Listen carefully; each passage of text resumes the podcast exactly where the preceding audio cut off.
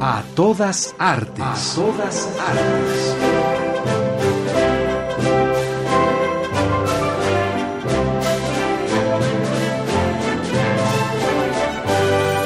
¿Y aquel pequeño árbol? ¿Cuál? Aquel, el más pequeño. Revista Radiofónica del Instituto Nacional de Bellas Artes y Radio Educación.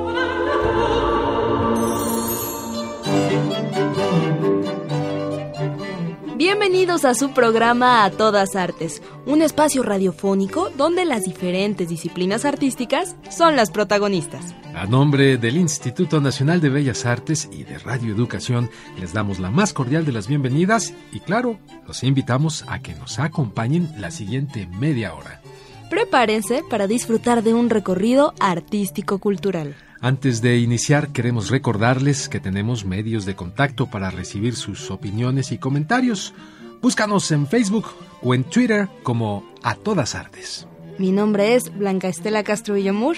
Yo soy Sergio Alberto Bustos y juntos los vamos a acompañar en este recorrido artístico.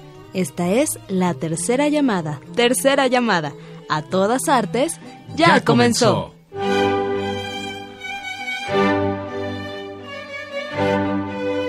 Este fin de semana, Lidi, la inmolación del yo, llega al Palacio de Bellas Artes. El programa de teatro para niños y jóvenes, un espacio para la risa y el gozo.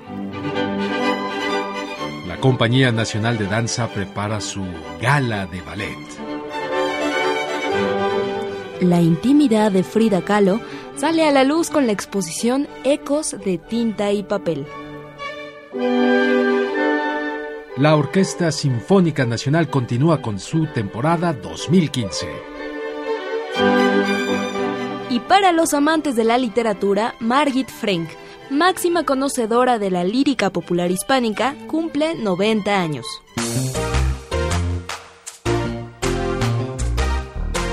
Lidi, la inmolación del yo, es una pieza escénica que será estrenada en el Palacio de Bellas Artes. Esta puesta dancística intenta romper lo sagrado, lo solemne, inmolar al yo y sublimar al otro. Desde la desestructuración de la formalidad coreográfica, Lidi deja mover al cuerpo desde el lenguaje que dicta la metáfora. Escuchemos el siguiente reportaje donde conoceremos los detalles de esta pieza coreográfica contemporánea.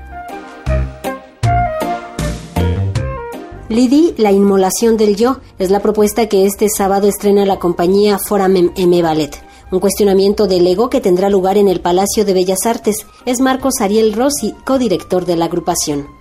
La inmolación tiene que ver con la inmolación del, del super yo, del ego. Digamos de alguna manera inmolar todo lo que producimos de nosotros mismos y eso genera una imagen como de consumo. No, no tiene que ver tanto el yo desde lo humano, sino como desde lo producido como para relacionarnos, ¿no? Es como que inmolar a ese super yo que por ahí considero que no sirve en relación al otro. Más, sin embargo, por ahí destacar el yo humano que esté a disposición de que el otro diga quiénes somos, que el otro nos diga.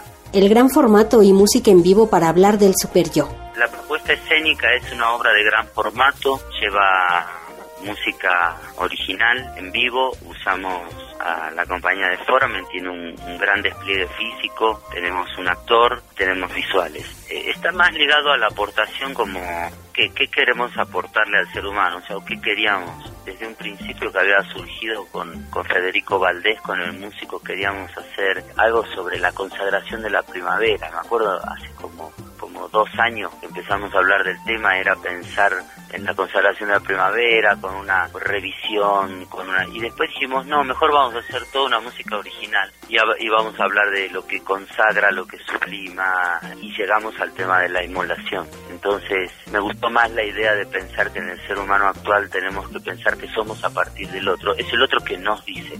La propuesta retrata lo que se quiere inmolar de sí mismo En el laboratorio que comenzamos a hacer, comenzamos a qué es lo que cada uno reconoce de sí como para inmolar. Una cosa muy divertida porque no llegamos a hacer una terapia de grupo, pero sí, sí nos metimos en un laboratorio riquísimo donde, donde al final hasta uno termina riéndose de, las propias cosas exageradas de uno mismo y bueno, y, se deben inmolar, debemos, eh, para estar, debemos inmolar. O sea, en, en, este ser contemporáneo o se está o se, no, no se pueden las dos cosas al mismo tiempo. Lidi, la inmolación del yo, se presenta el 15 de agosto a las 13 y 19 horas en el Palacio de Bellas Artes. Los invitamos, están todos invitadísimos, es una obra con muchísimo despliegue físico, de mucha entrega, de mucho tiempo de ensayo, con música original, es muy contemporáneo y los invitamos a que sí vengan a compartir este, este estreno. Entrevista a todas artes, Verónica Romero.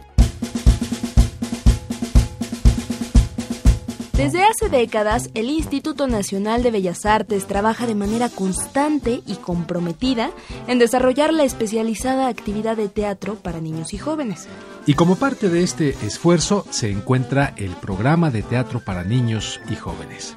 ¿Quieren conocer las propuestas que tiene el IMBA para esta todavía temporada vacacional?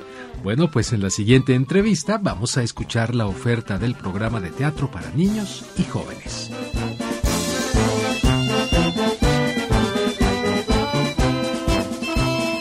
El día de hoy tenemos con nosotros a Lorena Abramson, directora del programa de teatro para niños y jóvenes y del programa de teatro escolar del Instituto Nacional de Bellas Artes. Bienvenida Lorena, ¿cómo estás? Muchas gracias, muy bien. Cuéntanos, ¿qué edades abarca el programa de teatro para niños y jóvenes? Todas, en principio todas. La idea es satisfacer la demanda de todos los espectadores, en este caso son espectadores jóvenes, entonces, de un tiempo a esta parte hemos estado incluyendo teatro para la primera infancia, que es teatro eh, para bebés desde seis meses hasta tres años, y después hasta los 17, 18 más o menos. Sí, y es bastante reciente la aparición de teatro para la primera infancia. Ahora hay grupos de teatro que se especializan en teatro para la primera infancia, lo que hace pues eh, tremendamente incluyente eh, no solo este programa, sino el, el teatro en general. Los niños desde que nacen pues son ciudadanos y entonces tienen el derecho y por lo tanto nosotros la obligación a proveerles cultura, arte, entretenimiento, juego, dispersión, etc. Lo que se presenta es muy bonito. En general son eh, experiencias escénicas, así le llaman, ¿no? Entonces, no son obras con una anécdota lineal en la mayoría de los casos, son obras que invitan al juego, eh, a la observación, hay objetos, hay sonidos, hay colores o no, y hay, bueno, actores, por supuesto, y entonces los niños eh, participan de esa experiencia. En general, cuando son obras para tan chiquitos, los niños pueden entrar al escenario, hacen lo que quieren, pasean, hablan. Oye, ¿y este programa de teatro para niños y jóvenes, Lorena, está vigente todo el año? Sí, todo el año. Nosotros trabajamos eh, desde enero hasta diciembre cortamos unos días, los veintitantos de diciembre y así, pero todo, todo el año, sábados y domingos al mediodía, en todos los teatros del Centro Cultural del Bosque, ahí atrás del Auditorio Nacional. Y más recientemente se han integrado eh, Teatro Legaria, Teatro Isabela Corona y Teatro Julio Prieto. Julio Prieto, ¿qué tipo de temáticas encontramos en el programa? Creo que el teatro para niños y jóvenes sí es como un reflejo muy inmediato de lo que está pasando. Entonces, eh, las temáticas ahorita, en este momento, sí se acercan mucho a la preocupación por la violencia vista desde los niños o para los niños, ¿no? Niños y jóvenes. El bullying, por ejemplo, es un tema que ha estado muy presente, pero después están las otras obras que no necesariamente tienen un tema y que son más visuales. Tenemos una, por ejemplo, ahorita que se llama Aquí entre dos somos tres, hermosa, hay que ir a verla donde se conjuntan clown, ópera y este y danza, y son como una serie de sketches y tal. El tema no lo sé, o sea, no sé de qué hablan, pero uno se ríe mucho, es un despliegue de virtuosismo total muy padre. Dime dos o tres obras más que se te vengan ahorita a la cabeza y que eh, quieras invitar al público que nos escucha este fin de semana. Buenísimo. Sí, vayan a ver aquí entre Somos Tres en el Teatro Orientación, 12.30 horas. También en el Centro Cultural del Bosque está Viaje a la Luna, también 12.30 horas. Es una apuesta preciosa. Ahí es donde, donde encaja con lo que decíamos de la primera infancia. Van niños muy, muy pequeñitos pero es una experiencia escénica para toda la familia, digamos, y sus amigos, los de la familia. Eh, es en el Teatro del Granero y en el Teatro Julio Castillo está Laika, la historia de, de la perra astronauta que nos ha roto el corazón a todos. Y es gran formato. Eh, y vemos gente volar, títeres hermosos de perros, una propuesta entrañable. Y en la sala Javier Villarrutia, el inspector, dirigida por Juliana Fessler, texto de Clarisa Maleiros de La Máquina Teatro. La verdad es que todo lo que tenemos en este momento está bien bonito. Vayan al Centro Cultural del Bosque y escogen. A partir de el sábado, el domingo, en los teatros del Centro Cultural del Bosque, que está justamente detrás del Auditorio Nacional. Lorena, muchísimas gracias por habernos acompañado. Gracias a ti. Y felicidades por esta labor tan linda que tienes en tus manos. Muchas gracias, felicidades a ti.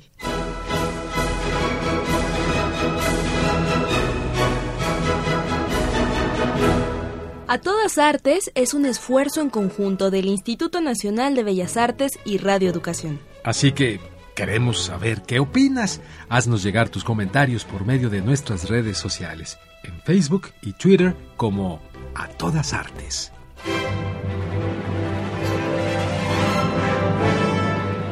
Con más de 50 años, la Compañía Nacional de Danza apuesta por la expresión del ballet clásico y por las visiones contemporáneas. Además de preservar y fomentar obras del repertorio clásico, promueve la contemporaneidad artística al impulsar la exploración de nuevas expresiones. En el siguiente reportaje los invitamos a conocer dónde y cuándo podemos ir para disfrutar de las piezas que conforman el programa de la Gala de Ballet que presenta esta talentosa agrupación coreográfica. La Compañía Nacional de Danza dará muestra de su versatilidad con la gala de ballet que ofrecerá en el Palacio de Bellas Artes. Es Tigui Gutiérrez, maestra de la agrupación, quien habla del programa abre la suite de Raimonda, que es un ballet de Marius Petipa, pero con una versión sobre la original de Fernando Bujones, con la música bellísima de Alexander Glasuno y el diseño de la escenografía y vestuario de Eugenio Servín. Después viene una coreografía muy contemporánea, con un lenguaje completamente distinto a lo que van a ver en, la, en esta primera parte de con Raimonda, que es la coreografía de Joshua Bimish, se llama Alemán, es con música de Bach, y aquí el público va a poder apreciar la versatilidad de la compañía con respecto al lenguaje coreográfico, porque es una coreografía muy moderna, en donde este coreógrafo que está muy en boga en Europa y en América, Joshua Bimish, tiene una muy singular forma de moverse, tiene un, vocabulario coreográfico muy sui generis, muy atractivo, y que ha sido toda una un desafío para nuestros bailarines aprender a moverse de esa manera, pero creo que lo han logrado bastante bien. Piezas de coreógrafos jóvenes de la Compañía Nacional de Danza también serán parte de esta gala. Después viene un ballet que se llama Planimetría del Movimiento de la coreógrafa joven Irina Marcano, que es eh, producto del primer concurso interno de coreografía de la Compañía Nacional de Danza. Es una coreografía en donde es una pareja que comienza cada uno en un lugar con un pulso y un ritmo como vital hay un sonido de un ritmo del corazón, hasta que empiezan al bailar a sincronizarse y convertirse como un, uno solo. Y se llama planimetría porque en ella la coreógrafa, con los movimientos de los brazos y de las luces, hace como, como diferentes figuras geométricas, con líneas que se entrecruzan, se entrelazan, ya sea proyectadas en el cuerpo mismo de los bailarines, o en el piso del foro, o en el fondo del foro, en el ciclorama. Una intensa relación entre música y movimiento se verá en el escenario. Después viene una coreografía que se llama Concierto Lacónico, es del coreógrafo joven también de la Compañía Nacional de Danza, Carlos Carrillo, con música de Vivaldi. Carlos Carrillo tiene una manera de entender el movimiento sumamente efectiva, entonces en ella no hay un tema per se, sino que es como deleitarse viendo exactamente en movimiento lo que uno escucha en la música. Una oportunidad para deleitarse con obras clásicas, neoclásicas y contemporáneas.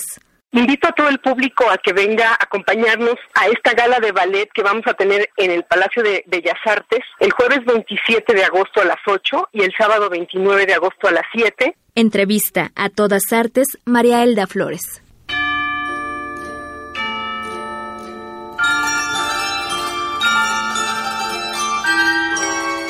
Desde un discurso íntimo, la exposición temporal Ecos de tinta y papel de la intimidad de Frida Kahlo presenta a la artista emblemática de la cultura mexicana de una manera más humana, a través de diversas cartas escritas de su puño y letra entre 1931 y 1950.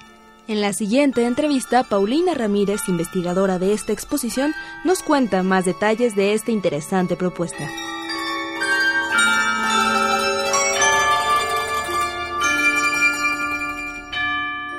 El día de hoy tenemos la fortuna de contar con la presencia de Paulina Ramírez. Ella es investigadora de la exposición Ecos de tinta y papel de la intimidad de Frida Kahlo. Es el título completo de una exposición que acaba de inaugurarse en el Museo Casa Estudio Diego Rivera y Frida Kahlo.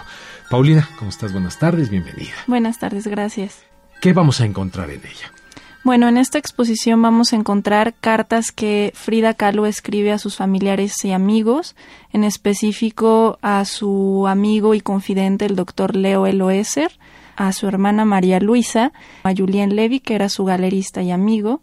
Y bueno, estas cartas están enmarcadas con fotografías eh, de época y pues estas mismas hacen como referencia a los núcleos que presentamos en la exposición. Cartas. ¿No ya conocemos todas las cartas de Frida Kahlo?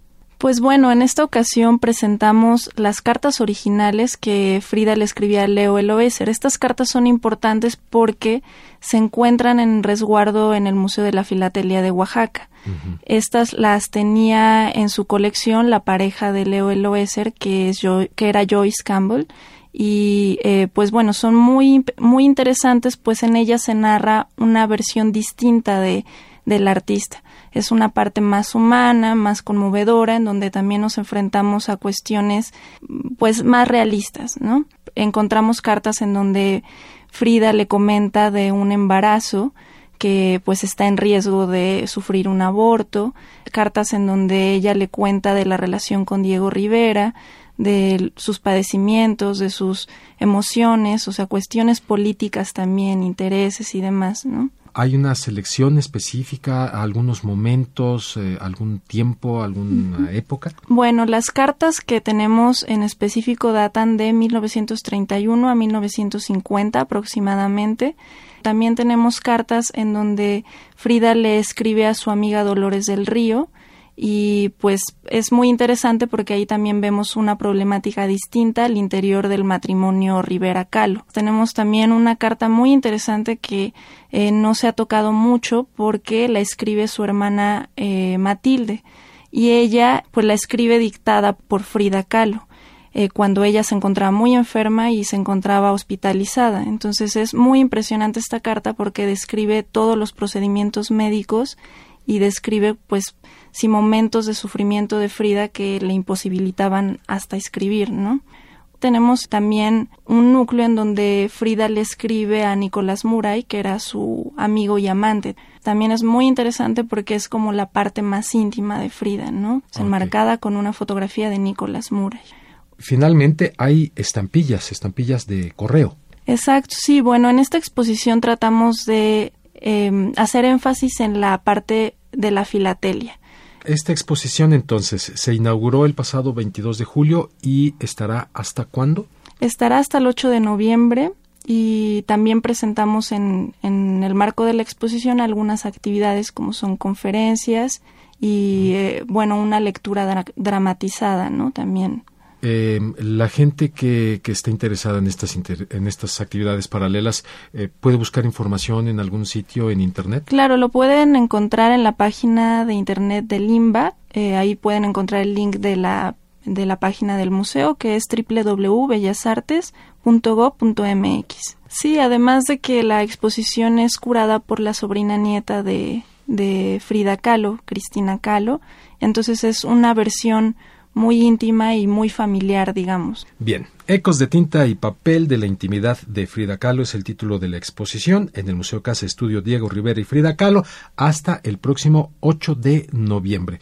Eh, ¿Recuerdas los horarios del museo? Sí, el horario eh, del museo es de 10 a 6 de la tarde y eh, bueno, los lunes no está abierto y bueno, el, domingo es gratuito. ¿Los otros días tiene un costo de? Un costo de 14 pesos. Gracias, Paulina Ramírez, investigadora de esta exposición. Muchas gracias.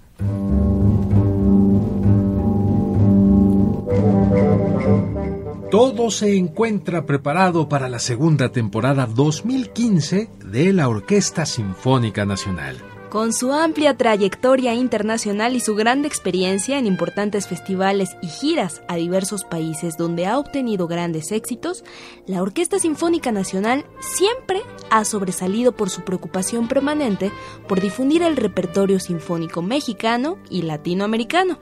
Y seguro te estás preguntando de qué piezas y de qué autores podremos disfrutar próximamente. En el siguiente reportaje nos podremos enterar. Acompáñanos.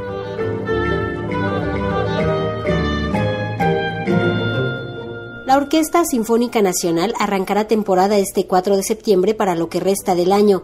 Inician y Scrapinto del Departamento de Promoción con el concierto Voltaje. Otra parte muy importante que vamos a tener y con la que inauguramos es con la fantástica percusionista Gabriela Jiménez, quien es una percusionista mexicana. Ella es, bueno, conocida por todos nosotros y el mundo de la música muy respetada. Es invitada para inaugurar la segunda temporada, que es nuestro primer concierto, ahora en septiembre. Inauguramos el viernes 4 de septiembre bueno, el programa completo va a ser de Carlos Chávez, la suite de Caballos de Vapor.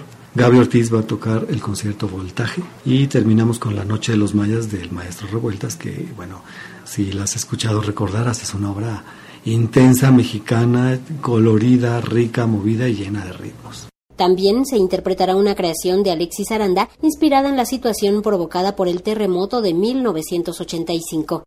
Y la otra parte es que le da mucho, mucho campo y mucho interés a los jóvenes. Entonces vamos a tener, como en otras ocasiones, de Alexis Aranda, un compositor mexicano buenísimo y formidable, el estreno de una obra que se llama Magnitud 8.1. Es una obra pues un poco triste o digamos un poco porque el motivo es el aniversario del terremoto tan terrible que sufrimos aquí en esta ciudad en el 85 como como pues te acordarás como todo el mundo. Entonces se llama Magnitud 8.1, vamos a ver de qué se trata, pero siendo Alexis Aranda, quien es un compositor sólido y firme y muy, y muy bueno, Será una programación variada. Interpretarán obras como la suite Caballos de Vapor de Carlos Chávez. La programación de esta segunda temporada 2015, como todas las programaciones que hace el maestro Prieto, eh, aunado al comité de programación de la misma orquesta, trata de ser siempre lo más rico posible, lo más variado. Siempre se trata de abordar tanto todos los instrumentos solistas, digamos,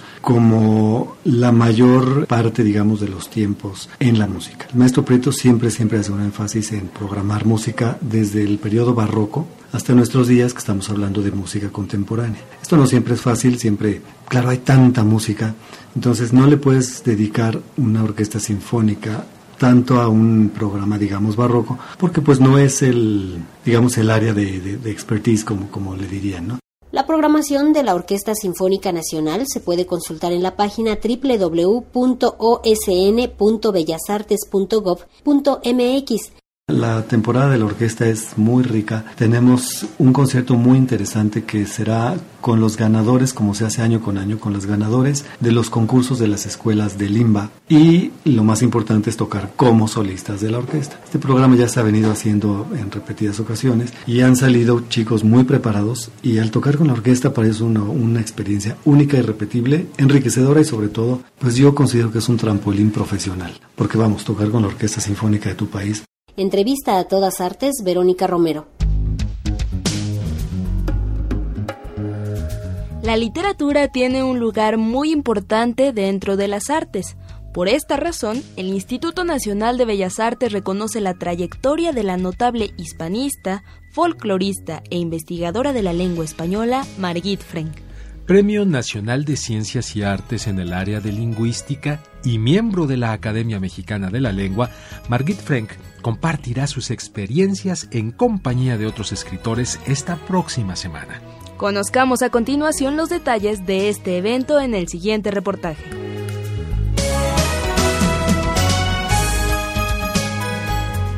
La filóloga, hispanista, folclorista, académica y traductora germano-mexicana Margit Frank está a punto de cumplir 90 años y el Instituto Nacional de Bellas Artes prepara su festejo. El doctor Ambrosio Velasco, investigador, académico y exdirector de la Facultad de Filosofía y Letras de la UNAM, habla de su importancia. Marvin Frank es desde luego eh, una de las filólogas de la lengua castellana más importantes a nivel mundial. De hecho, podríamos decir, es la más distinguida. Ella obtuvo el premio eh, San Millán de la Cogolla, que es el premio a la filología hispánica más importante que hay en el campo no, esto nos revela la enorme distinción a nivel internacional que tiene Margit Frank como filóloga. Pero además ella tiene distinciones importantísimas como el Premio eh, Nacional en el área eh, de, literatura, el emeritazgo por el Colegio de México, tiene todos los reconocimientos más importantes. Una vida dedicada al estudio de la lírica popular hispánica.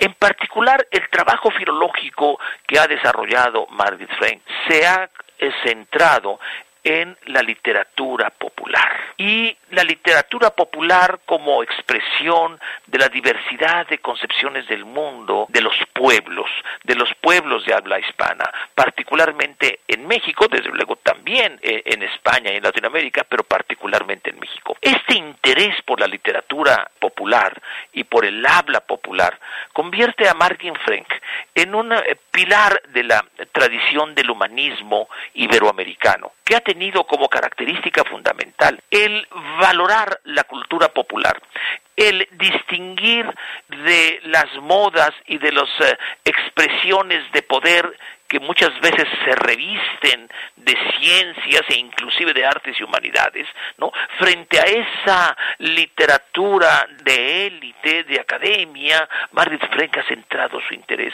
en las expresiones populares como el ámbito donde reside el alma del mundo iberoamericano. 90 años con Margit Frank es el título de la mesa redonda con la que Bellas Artes celebrará a esta reconocida académica el próximo martes 18 de agosto a las 19 horas en la sala Manuel M. Ponce del Palacio de Bellas Artes.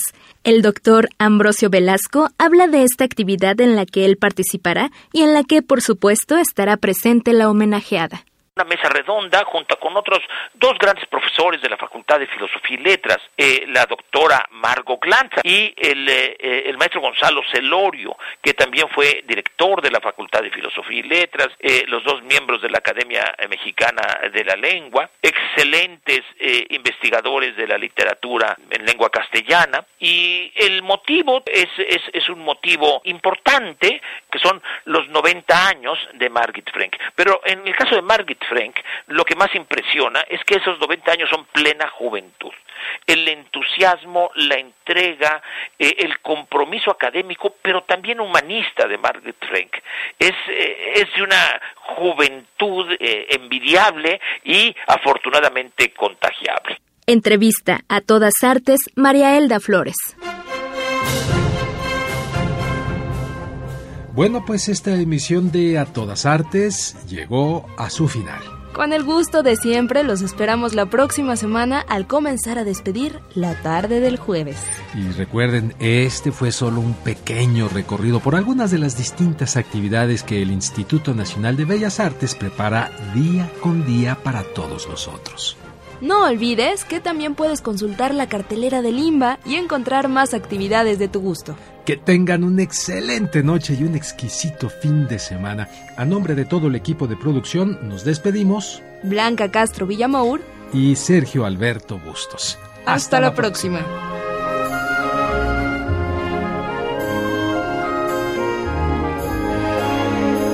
Participamos en este programa reportajes Verónica Romero y María Elda Flores. Asistencia y coordinación Ana Monroy. Pro Tools Alejandro Ramírez. Guión y producción Anabela Solano.